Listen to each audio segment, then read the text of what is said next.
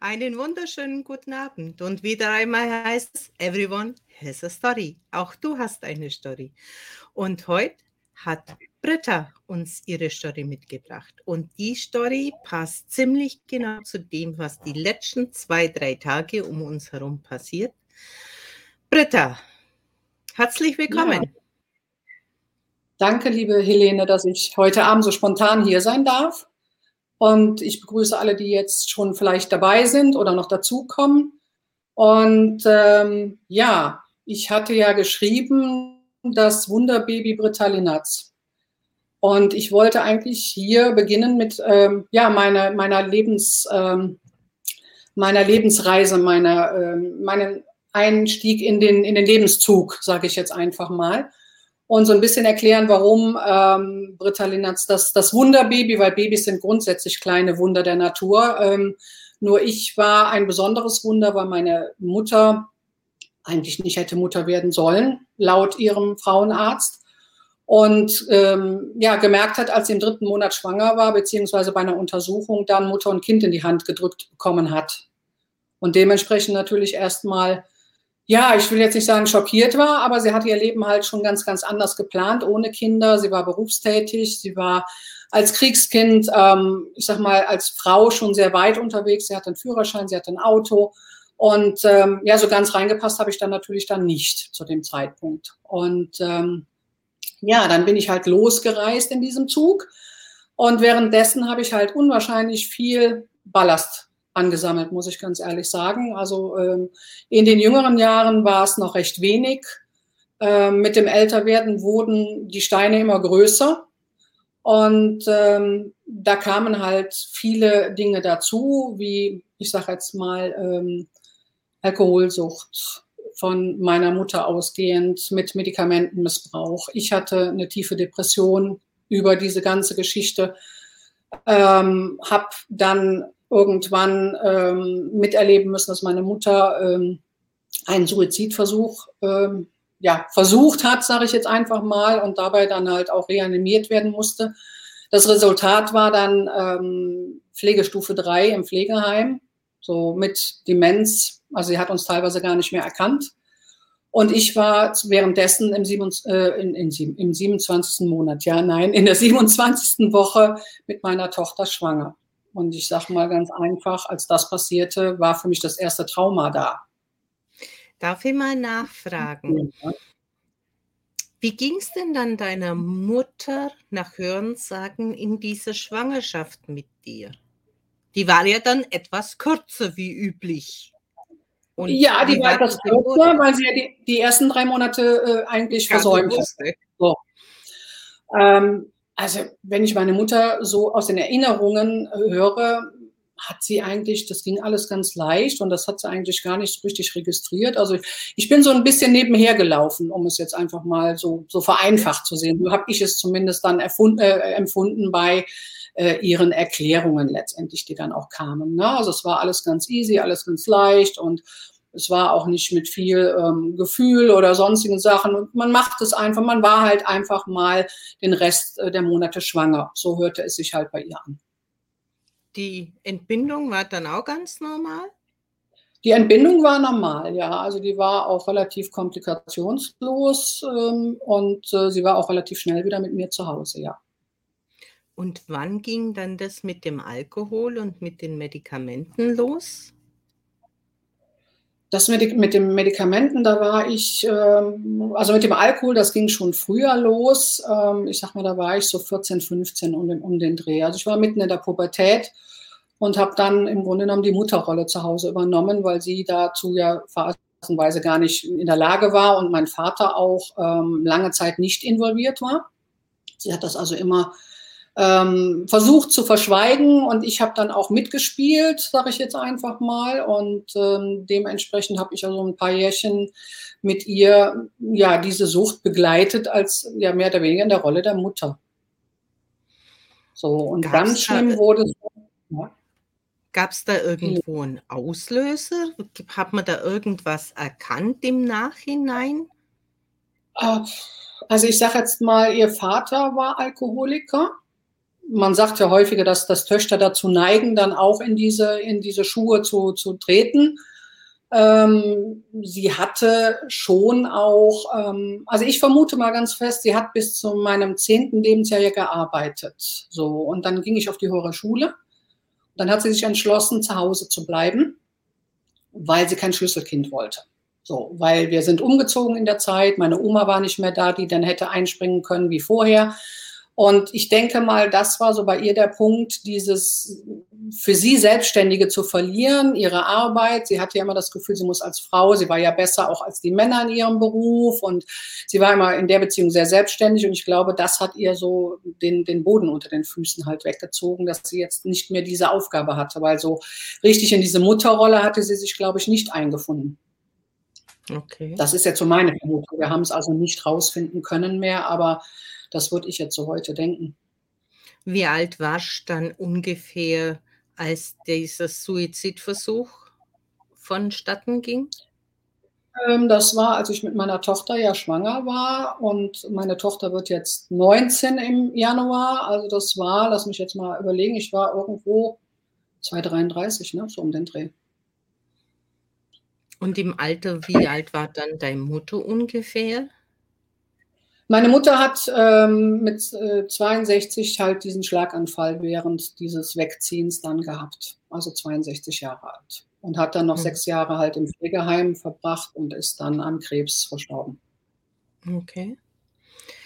Das heißt, das waren doch circa 14 Jahre oder noch länger, wo diese Sucht, dies Sucht hat ja für mich in der Regel immer auch was zu tun mit Depression und Überforderung und Ablenken von etwas, das ich nicht wahrnehmen mhm. möchte. Genau. Also auch wieder ein relativ langer Zeitpunkt, bis außer du dein Vater und das Umfeld registriert hat, weil du hast ja mit ein bisschen kaschiert das Ganze. Genau. Ja. Weil da sind wir ja jetzt an dem Thema, was eben die letzten Tage so extrem ist. Was halt Leute so lang in diesen Phasen hält, bis dann dieser eine Moment kommt, diese eine Sekunde, wo halt der Kurzschluss ist. Und ja. die Angehörigen. Ja, also ich habe ja damals. Die Angehörigen sehen es ja relativ lang oft nicht und auch die Tiefe dieser Ursache oft nicht. Wie hast du das empfunden? Also ich muss ganz ehrlich sagen, mir ist ja erst eigentlich die, die letzten Jahre so einiges halt äh, klarer für mich geworden, wo und wieso und weshalb und warum. Ähm, währenddessen war mir das natürlich auch nicht bewusst. Also vor allen Dingen nicht in, in, den, in den jungen Jahren war es mir nicht bewusst, woher es kam. Ich wusste, wie gesagt, dass ihr Vater Alkoholiker war. Ich wusste, dass sie Kriegskind war. Ähm, ich wusste, dass sie in den Trümmer gespielt hatten. Das waren so Sachen, die sie mir erzählt hat. So und ich wusste, dass sie halt ähm, als Frau ihren Mann stehen wollte in dieser Zeit damals so, weil sie hat immer mit Stolz erzählt, dass sie schon einen Führerschein gemacht hat. Da haben die Frauen, da haben die Frauen noch gar nicht, glaube ich, an den Führerschein gedacht zu der damaligen Zeit. Ne? So, und sie hat ihr Auto zusammengespart. Sie hat sich also wirklich von ihrem eigenen Geld dann das Auto gekauft. Ähm, und das war ihr ganzer Stolz. So, aber ähm, von, von Liebe, Kindheit, Zuneigung oder auch was im, im Krieg dann gewesen ist oder in, in, in den Nachkriegszeiten, davon weiß ich recht wenig. Und ich denke, da ist schon irgendwo eine gewisse Prägung gewesen, die sie da mit sich ähm, beschleppt hat all die Jahre. Wenn ich das, wenn ich das jetzt so höre, hast du gesagt, du hast die Mutterrolle übernommen, weil die Mutter in diesem Suchtverhalten war. Und alles, was deine Mutter eigentlich so gemacht hat, diesen frühen Führerschein, diese, dieses Männliche, kann es sein, mhm. dass sie in ihrer Rolle die Vaterrolle übernommen hat, weil er ja nicht so da war und im Krieg waren sie ja sowieso nicht so da, die Männer. Ja, also mein Vater war ja selber Kriegskind und ähm, der war vier, vier, Jahre jünger als er, aber es kann durchaus sein, dass sie die, die Vaterrolle übernommen hat. Das wäre durchaus möglich. Also mein Vater war zwar da, aber der hat halt, ja, also das, das war dieses, ähm, ich gehe arbeiten, ich versorge die Familie und, und den Rest macht dann halt die Frau in Anführungsstrichen zu Hause. Und ähm, er war immer äh, anwesend, aber jetzt nicht als Vater in dem Sinne, wie ich jetzt mir einen Vater vorgestellt hätte. Und es kann sein, dass sie die, die, die Vaterrolle übernommen hat dabei, ja. Weil das, was du so gesagt hast, dieses Fortschrittliche und dieses besser sein als so manch anderer Mann in der Arbeitswelt, das würde für mich schon diese Rolle spiegeln. Mhm. Ja, Wie ging es dann? Möglich, wie dann dir weiter, wenn du in der Schwangerschaft mit sowas konfrontiert wirst? Diese restlichen 13 Wochen?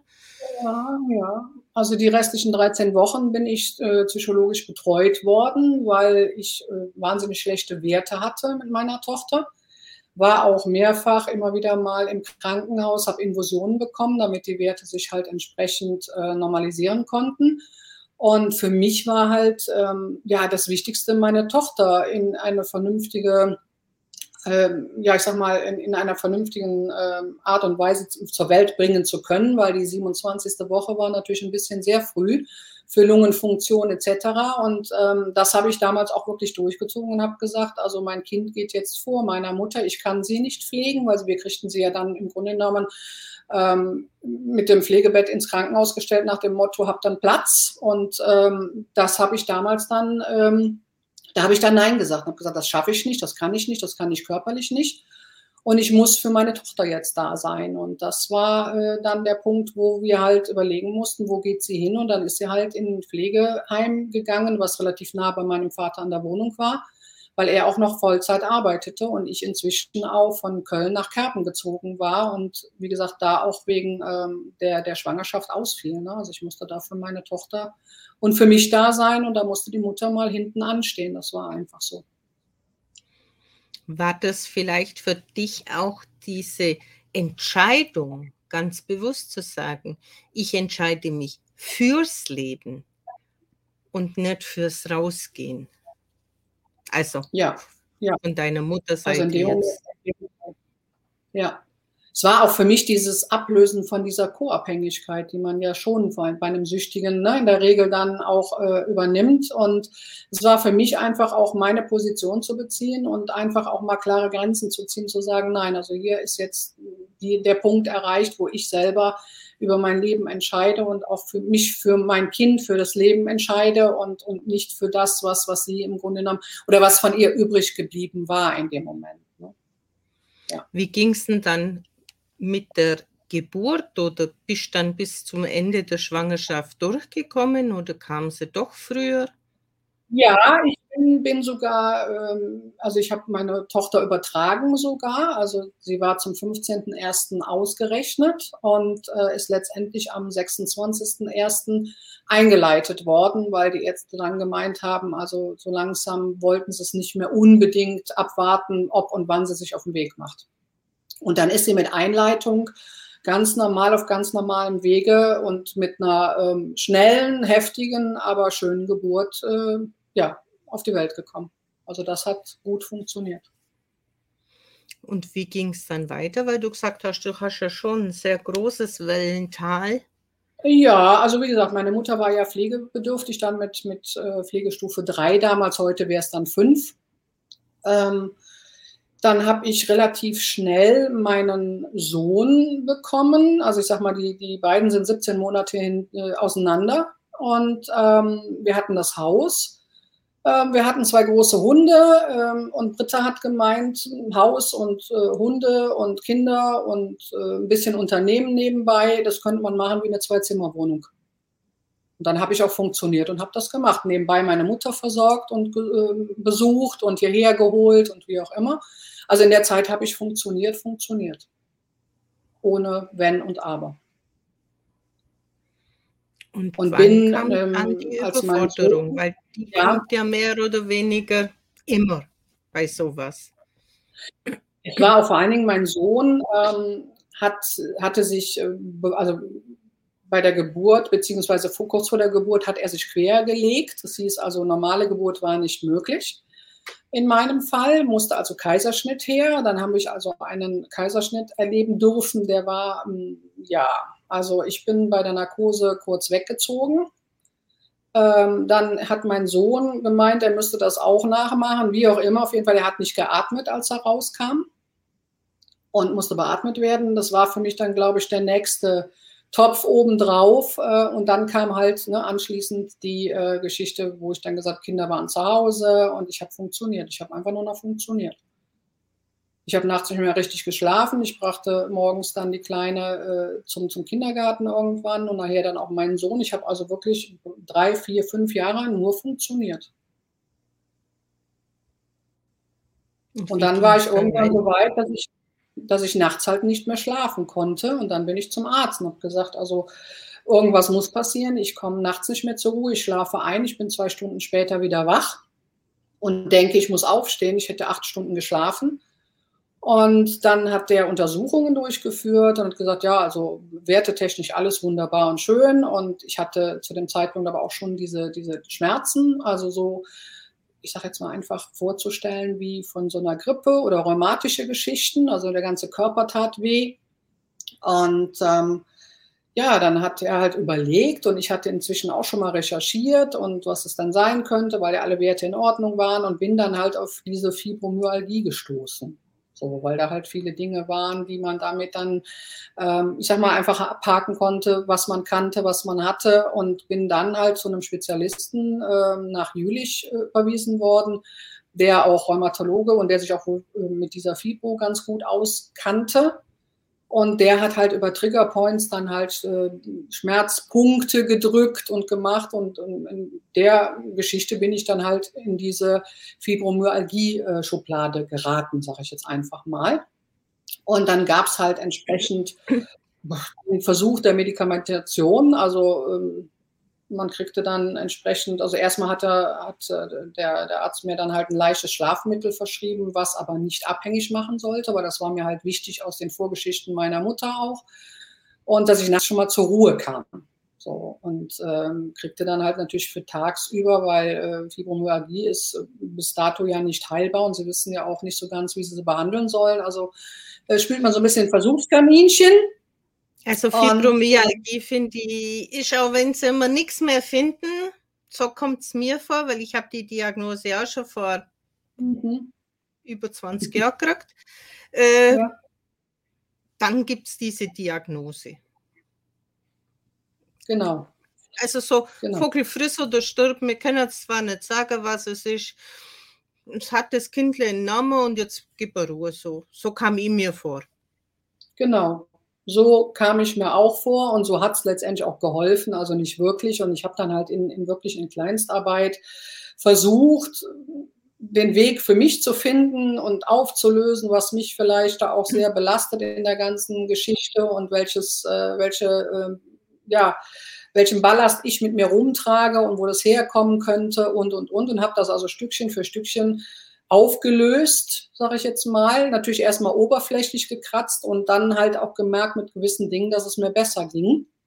Und habe mich halt sukzessive da eigentlich mehr oder weniger alleine rausgeholt, muss ich ganz ehrlich sagen. Also, weil ich hatte dann auch nicht mehr das Vertrauen, äh, wieder zum Arzt zu gehen, weil da kam ja eh nur, ja, ihre Werte sind in Ordnung und ich kann nicht mehr für sie tun. Ich habe mich dann also, wie gesagt, eingelesen und habe dann, oh, ich weiß nicht, was ich alles ausprobiert habe. Ich habe über, über äh, hier ähm, chinesische Pilze, die ich dann zu mir genommen habe, über Ernährungsumstellung, über, äh, ich sage jetzt mal, Yoga und, und gewissen Sport, den ich dann machen konnte. Und das alles im Gesamtpaket mit den, den inneren Arbeiten an mir selber, sage ich jetzt mal, wurde es auch besser. So, aber ich sage heute, es ist besser geworden, weil ich Ballast abgeschmissen habe, weil für mich klar geworden ist, was da mich bedrückt und, und was mich da antreibt oder auch nicht antreibt. Auch dieser, dieser Perfektionismus, den ich hatte, dieses, ne, ich, die Zwei-Zimmer-Wohnung, so muss das Haus mit Kindern, mit allem auch sein. Ähm, diese Dinge sind mir dann halt wirklich bewusst geworden und daran habe ich gearbeitet, aber nicht an, an der hm, Versuchsreihe beim, beim Hausarzt und beim Rheumatologen. Ich kann mich da gut erinnern, zu der Zeit, als ich die Diagnose bekam, hat mein physischer Körper immer so gegen zehn, halb elf die Kontrolle abgegeben. Egal, was ich in der Hand hatte, ist mir einfach mhm. rausgefallen. Das hat einfach aufgemacht. Ich konnte eine Gurke noch zwei, dreimal hin und her und dann ist sie über den Küchen Küchentisch geflogen. Okay. Da, da waren die Nerven nicht mehr steuerbar. Das war wie wenn der Hebel umgelegt wird. Und ich kam mir also auch vor, wie wenn diese ganzen Nervenenden total überreizt gewesen wären. Es war auch bei mir die Zeit, wo ich mit kranken Kindern total überfordert war von, von diesem Schlafmangel, von diesem permanenten Alarmzuständen. Ja, wann passiert jetzt wieder irgendetwas? Mhm. Ja, wie so eine Feuerwehrwache, die wo wartet, bis der nächste Einsatz kommt. So kam immer vor. Und wenn das halt über Jahre geht, dann macht halt irgendwann der Körper schlapp. Aber ich denke, du hast es auch relativ lang einfach in dieser Mühle gar nicht wahrgenommen, dass es überfordert ist. Nee, habe ich nicht, weil ähm, ich hatte für mich so verinnerlicht, das macht man halt so und man muss, man muss, man muss. Du hast kleine Kinder, du kannst jetzt nicht einfach schlapp machen, du kannst jetzt auch, ich bin ja noch nicht meine Mutter-Kind-Kur irgendwas gefahren. Nein, das musste ja, musste ich ja meine Mutter versorgen.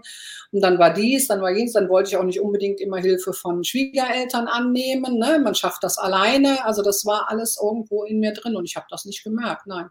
Und ich habe das über die Jahre mit dem davor so lange mit mir rumgetragen und ich behaupte mal ganz einfach, das sind meine Schmerzen, weil ich merke heute, wenn ich sehr entspannt bin, wenn ich also wirklich zwischen Anspannung und Entspannung so die Balance finde, dass ich viel, viel weniger Probleme habe, dass ich Tage habe, wo es mir wirklich richtig gut geht wo ich gar keine Schmerzen habe. Und wenn dann halt zu viel von außen kommt, dann muss ich mich wieder neu finden. Dann muss ich wieder sehen, dass ich Entspannung reinbringe und dass ich ne, ein bisschen Ruhe reinbringe für mich. Und dann funktioniert das wieder. Und das ohne Medikamente letztendlich. Und wie ging es dann weiter? Weil du hast ja dann irgendwann das auch gedreht für mich jetzt gedreht. Gut, also mhm. meine Mutter hat ja sechs Jahre dann im Pflegeheim noch gelegen und sie hat früher immer schon ähm, von sich behauptet und gesagt, ich muss oder ich sterbe irgendwann mal an Krebs. Also ich muss ganz ehrlich sagen, ich weiß nicht, wie sie es gemacht hat. Sie hat es geschafft, weil letztendlich ist sie an Krebs verstorben.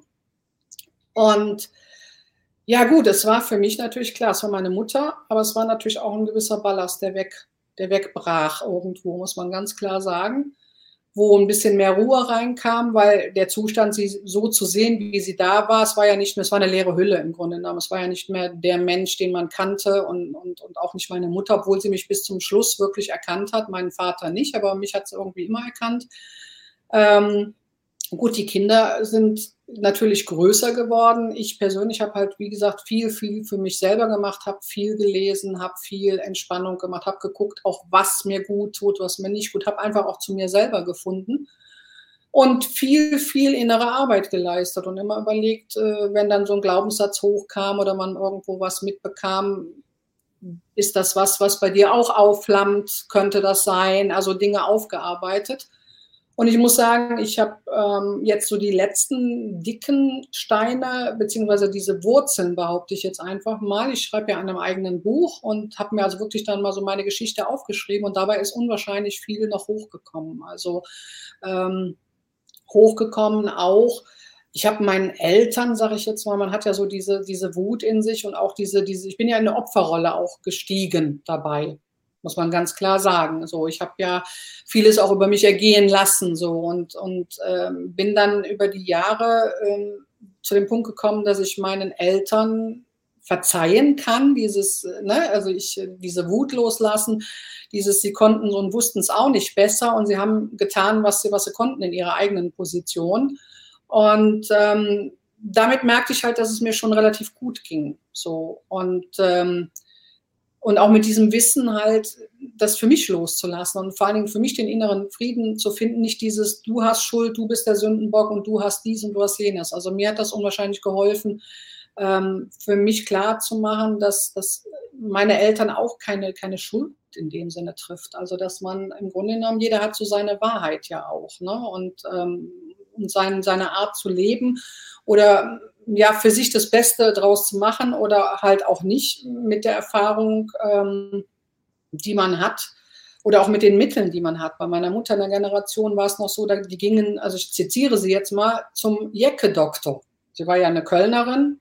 So, und das war der Neurologe, ne? das war der Beklopptenarzt, da ging man doch gar nicht hin. So, und äh, dementsprechend ist sie natürlich auch nicht dahin gegangen, weil sie war ja nicht bekloppt. So, und wo ich heute sage, wenn es nötig ist, dass man sich Hilfe holen muss in der Richtung, äh, dann und vor allen Dingen auch offen drüber reden, über diese Dinge und nicht alles verschweigen. Also ich habe auch jahrelang natürlich auch verschwiegen, dass meine Mutter Alkoholikerin war. Es war mir einfach unangenehm, es war mir peinlich, es war mir, es war ja auch schmerzhaft für mich. Ich wollte mich einfach, wollte keine Angriffsfläche und habe es dann natürlich auch nicht immer öffentlich gemacht. Nur ähm, es hilft ungemein, wenn man mit, mit, äh, mit, mit dem Außen sich äh, verbindet und auch mit Betroffenen spricht und, und erfährt, es geht anderen auch so. So, und da haben wir sehr viel Tabuthemen, ne, immer noch, ob das, wie gesagt, ähm, die Traumageschichten sind und, und, und. Also ich glaube, es gibt so viele Menschen, die ein Trauma erlebt haben oder in sich äh, äh haben und, und wissen es gar nicht wirklich. Die also gesundheitlich. Also ich, ich würde jetzt fast behaupten, dass es keinen Menschen gibt, der nicht irgendwo eine prägende Erfahrung in seinem Leben oder in seiner in seinem Werdegang auf diese Erde hierher mitgebracht hat. Ja. Ob es jetzt weiß und inwieweit das jetzt getriggert wird und aktiv ist, ist ja mal so eine ganz andere Geschichte. Oft schlummert das ja auch sehr, sehr lang, bis dieser eine Moment kommt, wo das halt hochkommt.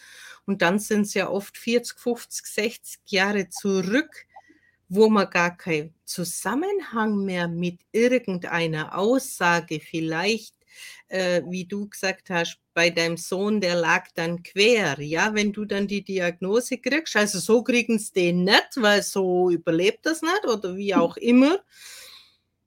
Das kriegen mhm. diese Kinder ja mit. Und wenn es dann wieder an irgendeine Situation geht, wenn wir aber bloß jetzt die aktuelle Situation nehmen, wo halt sehr viele Menschen auch keine Luft nicht kriegen, ob es dann sowas auslöst oder die Nabelschnur um den Hals, wo ich keine Luft kriege und jetzt mit dem schönen C-Wort, äh, wo ja Atemnot ein großes Thema ist, ob es dann hochkommt, keine Ahnung. Das sind Sachen, die sind so prägend. Und mhm. das sind halt nun mal für mich auch Trauma oder Blockaden oder prägende Erfahrungen etwas, das, wenn es angetriggert wird, zu Problemen führt. Wie siehst du das? Ich sehe das genauso.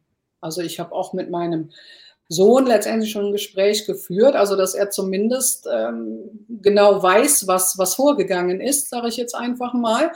Und äh, nett, also ich sag mal, wir haben ja auch äh, gelacht ich sagte, du warst schon immer ein Quertreiber, ne? du wolltest nicht raus und dies und jenes. So, und ähm, ich habe also das, das Bild von der Geburt, wenn, wenn man wenn man ihn sieht, dann siehst du also er hat ja keine Nabelschnur um, um den Hals. Also du siehst aber, als wenn er nicht rausgewollt hätte. Also Kaiserschnittkinder sind ja sowieso neun oder zehn Tage früher werden die meistens geholt.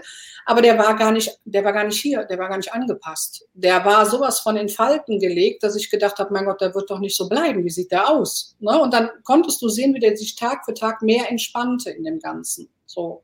Da wurde der glatter, da wurde das ein Baby wirklich. Also vorher sah der aus wie, äh, weiß ich nicht, irgendeine eine Hunderasse, die besonders viel Falten hat. Also ganz, ganz schlimm hier auf der Stirn, alles gekräuselt. Ähm, du merktest, das Kind war nicht hier oder wollte nicht hier sein oder wie auch immer. Ja, und diese Gedanken und diese Sachen, wo man dann eben ausspricht, die nehmen sie ja auch wahr, auch wenn es wir jetzt nicht wirklich so wahrhaben wollen. Ja was mir jetzt noch vorher so in den Sinn kam, als du diese Mutterrolle übernommen hast mit 14, 15, 16, da gehen ja andere eigentlich aus. Mhm. Und du musstest eigentlich vertuschen, dass du zu Hause die Mutterrolle übernimmst, keine Zeit und keinen Nerv hast für das, was andere machen und warst ja dann auch nochmal Außenseiter, oder wie sehe ich das? Ja, das ist richtig. Ähm, ich hatte sogar mal eine Situation, also es waren ja schon, dass, dass eine Schulfreundin dann mit nach Hause kam und ähm, da kamen wir nach Hause und dann hatte meine Mutter was getrunken und äh, der passte dann einfach die Nase nicht. Also so kam es zumindest rüber. Ich machte die Türe, schloss die Türe auf und dann hatte die sich über irgendwas geärgert oder wie auch immer. Und dann ging die mich dermaßen an, im Gegenwart von meiner Freundin. Und ich habe noch nicht mal, glaube ich, irgendwas großartig gesagt. Also ich kann mich nicht mehr ganz genau daran erinnern. Auf jeden Fall kriegte ich auf einmal ihre flache Hand ins Gesicht mit einem dicken Ring genau auf die, auf die Lippe. Und ähm, dann war es das auch mit der Freundin nach Hause bringen. Ne? Also da hatte ich dann keinen Nerv mehr drauf. Und ich hatte auch immer das Gefühl, ich muss diese Kontrolle, sie setzte sich ja ins Auto. Sie fuhr ja auch betrunken dann mit dem Auto. So, und ich habe einfach diese Motorrolle gesagt, nee, du kannst dich nicht verabreden. Schule, ja, so eben mal irgendwie. Und dann nach Hause und dann gucken, was sie macht und damit sie sich nicht wieder auf den Weg macht. Also ähm, von äh, Pubertät oder rausgehen, äh, sein Leben genießen in der Zeit, nee, hatte ich nicht. Mhm. Und was macht es dann für eine Emotion mit dir oder hat es mit dir gemacht? Also währenddessen habe ich auch wieder irgendwo funktioniert und habe gesagt, das ist halt so und, und es ist nicht anders zu machen. Ähm, du musst das jetzt. Also da war dieser Druck, dieses du musst das jetzt, weil du kannst sie ja nicht alleine lassen. Äh, du trägst jetzt in dem Moment die Verantwortung dafür. So und ähm, dann habe ich das gemacht. So und dann äh, habe ich auf alles andere verzichtet. Und natürlich gab es dann schon körperliche Probleme. Ne? Also diese, diese klassischen, äh, ich sag mal, Kopfschmerzen, diese, diese Nackengeschichten. Ich hatte mehrfach äh, die oberen Wirbel ausgerenkt, weil ich so verspannt und wie auch immer war. Ähm, also ich hatte da auch schon meine Wehwehchen, aber äh, die habe ich unter den Teppich gekehrt. Das ging also immer irgendwie weiter. Also mehr oder weniger vom Körper distanziert, damit man das alles tragen kann. Sehe ich das richtig? Hm. Und wann bist du dann in die Richtung gegangen, dass du anderen jetzt dabei hilfst, diese Situationen in den Griff zu bekommen, zu erkennen? Ja, ja. Weil ich für mich erkannt habe. Also ich habe irgendwo das, das Gefühl einfach aufgrund dieser, dieser, ich sage jetzt mal fast 40 Jahre, ich bin jetzt 53 Jahre alt, also 40 Jahre, die ich also mich in dieser Stressbewältigung entwickeln durfte, ähm, habe ich mir so viel zum einen Wissen angeeignet und ähm, will einfach anderen helfen, weil ich so viel Erfahrung gemacht habe. Ich bin ja aus einem ganz anderen Bereich ursprünglich, also ich bin, bin Kauffrau, ähm, habe Weiterbildungen gemacht ähm, zur Industriefachwirtin, habe ausgebildet und das waren alles Berufe, die haben mir Spaß gemacht, ja. Aber ich habe immer gesucht. Ich habe immer gesucht und gesagt, du bist nicht da, wo du hingehörst. So, du, irgendwas fehlt. Und dann habe ich wieder gewechselt und dann habe ich wieder eine Weiterbildung gemacht. Dann habe ich wieder einen anderen Beruf angefangen, also nicht einen anderen Beruf, aber andere Firma oder eine andere Position, weil ich immer gesucht habe, diese, diese ähm, ja, dieses, dieses, diese innere Ruhe, dieses, dieses, jetzt bist du angekommen, jetzt hast du den Beruf, der dir wirklich Spaß macht, den du mit Leidenschaft machst, den du aus dem Herzen machst. Äh, also ich war immer eine Suchende, was das betraf und äh, habe dann für mich wirklich erkannt, äh, je mehr ich mich mit diesen Dingen auseinandersetze, dass das einfach das ist, was ich raustragen möchte, weil ich einfach der Meinung bin, wenn die Menschen offener werden, wenn die Menschen sich früher auch trauen, Hilfe zu holen, wenn sie merken, es ist irgendwo was. Dass die nicht, ich sag mal, wie ich jetzt im Grunde genommen 40 Jahre vor sich her dümpeln müssen, um dann irgendwann sagen zu können, so jetzt habe ich mein Päckchen so weit aufgelöst, dass ich mich ähm, ja zufrieden fühle, dass ich mich glücklich fühle, dass ich das Gefühl habe, ich bin bei mir angekommen, ich kann entspannen, ohne dass ich Druck verspüre und und und. Also das war bei mir so der auslösende Punkt, dass ich gesagt habe, nee, ich bin jetzt bereit und ich möchte gerne in diese Richtung gehen.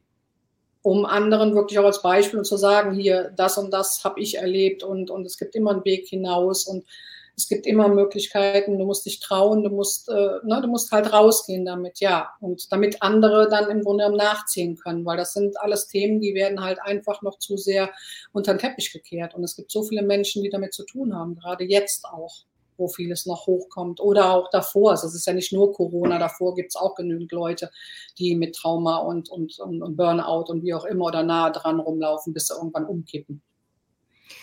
Ich finde halt diese Zeit aktuell ist halt so großflächig gestreut mit Menschen, die mit ihren Ängsten konfrontiert werden, weil sie sich durch Sport, Urlaub, Weggehen, das sind eigentlich alles auch Süchte für mich. Mit übertriebenen für Maßnahmen ablegen.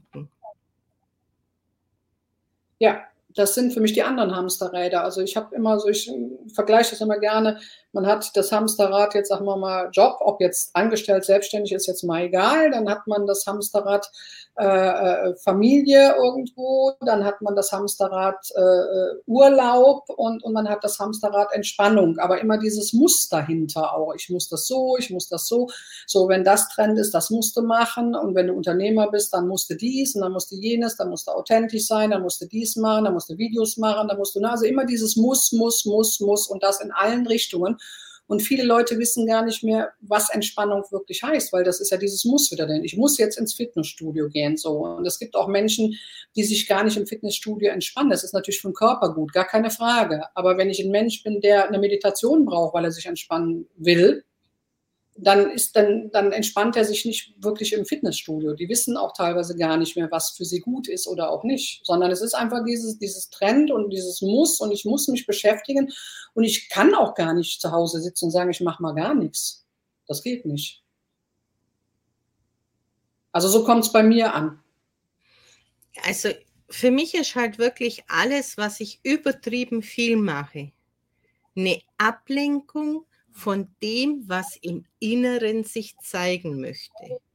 Und das geht jetzt halt mit C nicht mehr ganz so gut. Ja, jetzt heißt, es sind geballt viele Menschen auf engstem Raum, Familie, vier, fünf Menschen, kann keiner mehr genau das tun, was er möchte, weil der eine geht Radfahren, der andere geht joggen, der nächste geht ins Fitnessstudio und der übernächste, der der geht äh, sukzessive auf Partys und alles ist halt nicht mehr möglich. Und jeder hat irgendwie einen Frust, eine Angst, weil geht es im Job weiter, kann ich weiter einkaufen gehen, was halt jetzt gerade alles wieder so hochkommt. Und das triggert das Ganze an. Und das, das fühlt sich für mich so an wie so ein Vulkan vor dem Ausbruch. Und dann kommen diese Sachen, wenn sie schon 40 Jahre zurückliegen, so langsam hoch. Und das, wenn dann bei vier Personen in einer Familie passiert. Und dann knallt es halt richtig. Ja. Und das ist ja. das, was ich sehe und wahrnehme, was diese Häufigkeit an Problemen momentan ausmacht. Ja, weil viele halt schon eine gewisse Zeit haben. Klar, wenn das Fitnessstudio zu ist und man geht normalerweise und powert sich da aus und, und kümmert sich nicht um sich selber letztendlich, um, um das, was da brodelt, dann ist natürlich klar, wenn die Türen dort zu sind, dass man dann äh, ja auch irgendwo hm, gezwungen wird, ne, so ein bisschen mal in sich reinzuhören oder dann halt eher mitbekommt, wenn da irgendwas anfängt zu brodeln und möchte da raus. Und dann hat halt das Gegenüber auch noch was, was brodelt und dann ist ganz schnell, ähm, da hängt der Haussegen dann schief, so um es jetzt mal vereinfacht und auch, ich sage jetzt mal, relativ human auszudrücken. Ja. Die Stille ja. um einen herum muss man ja auch erstmal aushalten, wenn sich der Körper und, und das Innere mal zeigen möchte, was da so hochkommt. Wie sind da deine Erfahrungen? Also ich genieße es. Ich kann es also für mich ähm, nicht anders sagen. Ich genieße es einfach. Also ich verbringe gerne Zeit mit mir selber, auch wirklich in der Stille und wirklich auch auf meiner Terrasse oder mal im Garten. Jetzt natürlich weniger, weil das Wetter ja nicht entsprechend ist aber ähm, einfach sich wirklich mit sich selber mal zu beschäftigen und, und sich selber wirklich kennenzulernen, weil ich habe ja auch viele Sachen, die, die habe ich erst in den letzten Jahren eigentlich kennengelernt und gemerkt, wer bin ich eigentlich oder, oder wo liegen meine Werte oder, oder was möchte ich oder ne, auch jetzt diese Findung halt in die neue Richtung zu gehen und, und äh, anderen dabei zu helfen, halt aus, aus dieser ähm, aus diesem Loch herauszukommen oder wie auch immer. Das hat sich ja herauskristallisiert im Grunde genommen in den letzten beiden Jahren, wo wir halt mehr Ruhe haben und auch gezwungenermaßen. Wobei ich also vorher schon auf dem Weg war, weil ich für mich erkannt habe, ich bin jemand, der auch Entspannung in der Ruhe findet. Also ich muss mich jetzt nicht in, in Köln äh, am, am, Dom äh, in irgendein Straßencafé setzen, wenn ich Auszeit haben möchte und, und muss da äh, 20.000 Menschen um mich herum haben. Dann habe ich also lieber Zeit für mich. Natürlich gehe ich auch gerne mal weg, aber das ist eine andere Geschichte. Aber wenn ich wirklich Ruhe haben möchte oder Auszeit haben möchte, verbringe ich die halt in der Natur und mit mir selber am liebsten dann auch. Ganz ehrlich. Und ich bin sehr froh, dass ich das, also dass ich zu mir gefunden habe. Welche Menschen finden denn zu dir? Was machst du mit den Menschen und wie muss man sich das vorstellen? Also ich bin ähm, jemand, der gerne kreativ ist. Also ich sag mal, bei mir gibt es nicht so dieses Eins zu eins Coaching. Also ist Quatsch. Es gibt eins zu eins Coaching natürlich, aber nicht dieses pauschale. Ich gehe mit dir so eine Liste durch und was brauchst du und was hast du, sondern ähm, beim, also mein Schwerpunkt liegt darauf, dass ich wirklich individuell das Ganze handeln möchte, auf mich, auf mich auf die Person einlassen möchte, mit dem, was die Person, was, was der am wichtigsten ist, wo sie hin möchte, welche Probleme sie hat. Ähm, also es gibt bei mir nicht dieses, ähm, ja, ich habe jetzt äh, 10.000 PDFs und, und da guckst du und dann machst du hier, sondern mir ist wichtig dieser 1 zu 1 Zugang, gerade jetzt im Moment auch, ähm, dass man wirklich das Gefühl hat, man ist auch aufgehoben und angekommen. Und, und ich selber bin nicht der Mensch, der, ähm, ich sag mal, Seminare bucht, wo ich mir nur Videos angucke. Also ich muss auch den, den menschlichen Kontakt haben und ich finde es halt gerade jetzt wichtig, dass man halt wirklich den persönlichen Kontakt sucht. Und für mich war es auch immer wichtig, dass auf mich eingegangen wird. Und nicht, dass ich dann so einen 0815 äh, äh, Workshop davor gesetzt kriege, das kann ich im Grunde genommen selber. Also da habe ich Möglichkeiten. Das ist natürlich zeitaufwendiger, klar, aber das kann ich mir im Grunde genommen alles im Internet zusammensuchen, wenn ich da gewisse Begriffe erklärt haben möchte und, und, und. Sind gewisse Voraussetzungen, ja, aber ich möchte, wie gesagt, ganz, ganz individuell coachen. Das ist so mein, mein meine, ja, mein, mein größter Wunsch letztendlich. Und, das, und in welche Richtung? In welche Richtung geht dein Coaching? Depression, Burnout oder Mentoring, Business, hat ja so viele Varianten. Ja, ja gut, also ich habe äh, mich ja jetzt dem, dem Stressmanagement so ein bisschen geoutet, wobei ich sage, aufgrund meiner ganzen Erfahrung, und es ist ja der Burnout, es ist ja irgendwo ein Druck, ein Stress, äh, es hat ja immer damit zu tun, mit dieser Anspannung und, und nicht diese, dieses Entspannen können, nicht hinzuhören, was in einem los äh, ist und, und, und. So, ähm, ich sag mal, es ist bei, bei den Menschen, die bei mir auflaufen, sehr unterschiedlich. Also es sind oft Leute, die halt entsprechende Erfahrungen haben, auch die ich habe letztendlich. Also wir haben ja immer so ein Kennenlerngespräch, ein kostenloses. Da wird auch geguckt, ob man miteinander arbeiten äh, möchte, kann, wie, wie das Gefühl ist. Ähm, auch geguckt, äh, welche Problematik ist da, wenn jetzt irgendwas wäre, wo ich sage, nee, also das ist für mich jetzt einfach zu hoch. Also da kann ich, ne, dann, dann würde ich auch sagen, nee, also ich bin Coach und irgendwo ähm, auch Mentor, weil ich habe halt jahrelange Erfahrungen auch. Und es ist ja nicht nur so dieses, ähm, ja, dass man, dass man irgendwo schon intensiv miteinander arbeitet auch, weil das sind keine Themen, die ich jetzt mit drei Stunden abhandeln kann in der Regel. Ne? Es sind ja schon meistens tiefsitzende Geschichten, die da auch dann auf mich zukommen. Also es ist nicht die To-Do-Liste in der Regel, äh, dass, dass jemand auf mich zukommt und sagt, äh, ich äh, habe keine Ahnung, wie man eine To-Do-Liste macht zum Beispiel. Also das ist auch nicht mein Bestreben letztendlich. Also dieses, weil ich möchte halt einfach auch weg. Ich bin auch der Überzeugung, es ist nicht die viele Arbeit, die immer alle vorschieben, sondern es ist auch die, es ist ja die Einstellung, die ich habe zur Arbeit. So, wenn ich was gerne mache, wenn mein Umfeld in Ordnung ist, wenn ich einen Job habe, der mir Spaß macht, dann bin ich so schnell auch nicht ausgepowert letztendlich. Ne? Aber wenn ich was tun muss gegen meinen Willen, also dieses Muss wieder, oder der Chef ist nicht, das Umfeld ist nicht in Ordnung, ähm, dann wird das natürlich irgendwann immer schwerer und irgendwann auch zur Last. So, aber ich bin nicht der klassische Stresscoach an sich. Also es geht mir nicht darum, den Leuten beizubringen, wie sie welche Arbeiten organisieren können. Das kann ich aufgrund meiner kaufmännischen Ausbildung ganz klar. Das könnte ich als, als nebenher machen, ja, aber mir geht es schon in die tiefere Arbeit irgendwo. Darum geht es mir. Den Leuten auch bewusst zu machen, wie sie letztendlich auch in sich hineinhören müssen. Gibt es spezielle Angebote, die du schon hast, die in Du hast gesagt, du arbeitest an deinem Buch. Wird es eher eine Biografie oder eher ein, ja, wie muss ich sagen, so ein Erfahrungen in diesen Krisen oder eher eine Gesamtbiografie? Wie muss ich mir das vorstellen? Also es sind zwei Sachen. Also ich bin einmal als Co-Autor äh, mit bei einem, bei einem Expertenbuch dabei, ähm, was farbreich zum Erfolg heißt. So, und ähm, da kann sich jeder Autor letztendlich ähm, ja, zum Thema selber aussuchen, was er schreibt. Es bietet sich natürlich logischerweise an, was im Moment läuft und, und was, äh, was passiert.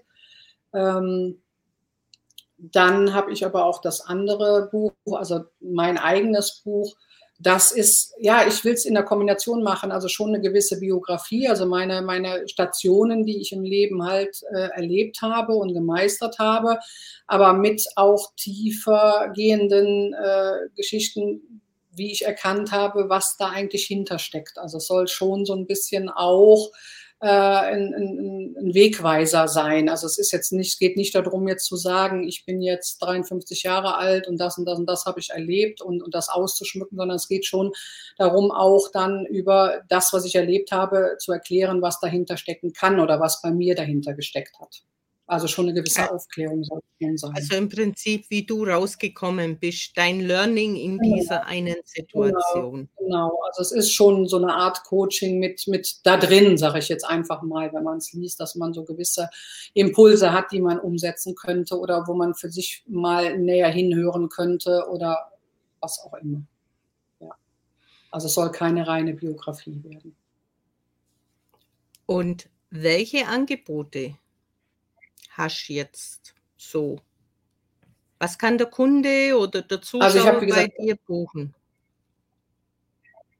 Ja, also ich habe auf meiner Website halt drei ähm, Zeitreisen, ähm, die man buchen kann.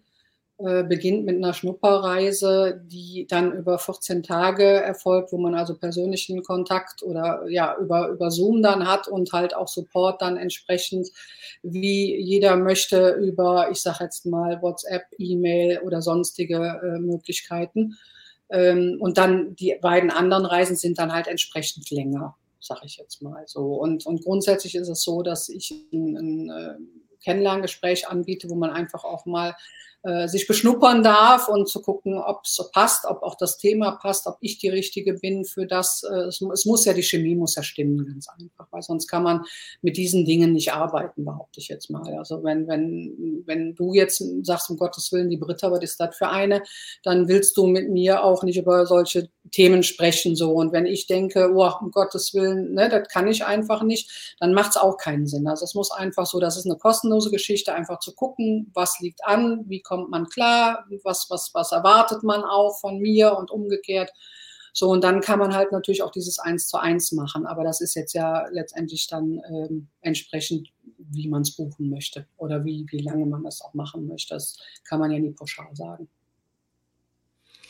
Du schreibst uns das dann einfach mal deine Kontaktdaten in die Kommentare, damit die nicht alle dieses Video anschauen, auch wissen, wie sie dich finden. Kannst auch gerne ein Angebot mit reinschreiben, mhm. damit man einfach so ein bisschen Einblick hat in deine Arbeit. Dann stellt sich für mich noch die Frage, gibt es noch einen letzten Tipp für unsere Zuschauer? Woher auch immer der ist, das kann jetzt das beste Plätzles-Rezept sein oder was auch immer. Oh ähm, na, ich hätte eigentlich den Wunsch eher. Also ich habe ja, ja. Ähm, eine, eine riesengroße Vision letztendlich. Also ich ähm, stelle mir vor, wenn also wirklich die Menschen wieder erkennen, dass es miteinander geht und nicht gegeneinander und dass man, ähm, wenn man, ja, ich sag mal einfach ähm, wertschätzend, ehrlich und entspannter aufeinander zugeht, dass die Welt um einiges stressfreier werden könnte. Das ist so meine große Vision. Also ich, ich glaube da auch fest dran, wenn wir alle gemeinsam uns da wirklich mal äh, jeder bei sich anfangend, weil je, je entspannter ich bin, je entspannter kann ich auf den nächsten zugehen. Ne? Wenn ich also schon ein, ein Vulkanpaket in mir trage, ja, dann bin ich nicht mehr entspannt und dann ist das Gegenüber auch nicht entspannt. Also es fängt bei mir an und, und es endet letztendlich in der letzten Kette äh, in, in der Reihe und es geht nur miteinander, nicht, nicht gegeneinander das wäre so mein, mein Wunsch, dass jeder da mal für sich versucht, dran zu arbeiten, äh, mit Kleinigkeiten halt. Ne? Einfach mit Kleinigkeiten mal ähm, drei Komplimente am Tag rauszuhauen, keine Ahnung. Auch, auch fremden Menschen gegenüber. Einfach mal wieder ein bisschen mehr miteinander und, und halt auch in sich selber reinhören und entsprechend ähm, Sorge tragen, dass man ähm, ja für sich selber der wichtigste Mensch ist und nicht äh, für andere. Und da beginnt es halt letztendlich. Auch bei uns beginnt es. Und wenn wir es nicht können, dann können es andere auch nicht. Wenn ich mich selber nicht mag und nicht liebe, dann, dann kannst du mich auch nicht lieben. Das ist einfach so. Weil das gebe ich ja nach außen hin auch. Und das ist, wie gesagt, mein, meine große Vision, dass es, es ginge anders, wenn wir alle an einem Strang ziehen. Ich und finde nicht, ja, äh, man kann nur sich selber verändern. Den anderen kann ich nicht verändern, aber ich kann mich und den Blickwinkel, wie ich den anderen anschaue, verändern. Ja. Und da tue ich mir aber viel leichter, weil das kann ich ja aktiv gestalten. Genau. Also es geht ja bei mir auch los. Also ich finde schon, dass man erstmal in sich selber guckt und, und, und versucht auch für sich, also sich selber gegenüber auch dankbarer zu sein, sich zu überlegen, was habe ich alles schon geleistet, wer bin ich, äh, was kann ich alles, weil man macht sich ja, das geht ja schon los, dass man kein Selbstwertgefühl hat, ne? dass man immer alles nicht gut genug macht und dass man äh, äh, immer noch höher, besser, weiter und muss immer weiter, man muss sich wirklich mal hinsetzen, reflektieren, was, was habe ich bis dato geschafft und, und welch toller Mensch bin ich eigentlich. Nicht eigentlich, eigentlich ist, ist falsch, sondern welch toller Mensch bin ich. So und, und äh, mir die Zeit für mich selber nehmen. Und wenn ich das schaffe, und das ist kein, das ist ein Prozess, das ist natürlich nicht von jetzt auf gleich, aber man merkt es an sich, je positiver man selber wird, je positiver wird aber auch das Umfeld, weil man geht ja ganz anders auf die Menschen zu. Ich gehe ja auch nicht dann mit dem Finger auf dich zu und sage, du bist es jetzt schuld. Ich suche ja dann auch keinen, keinen Sündenbock, wenn ich gewisse Einstellungen habe und, und, und. Also das, das ist das, wo ich sage, das könnte sich schon entsprechend duplizieren, wenn jeder für sich was tut. Ne? Das, das, das wirkt indirekt auf, auch auf, äh, aufs Umfeld und auf die Familie und auf den Arbeitgeber und wie auch immer.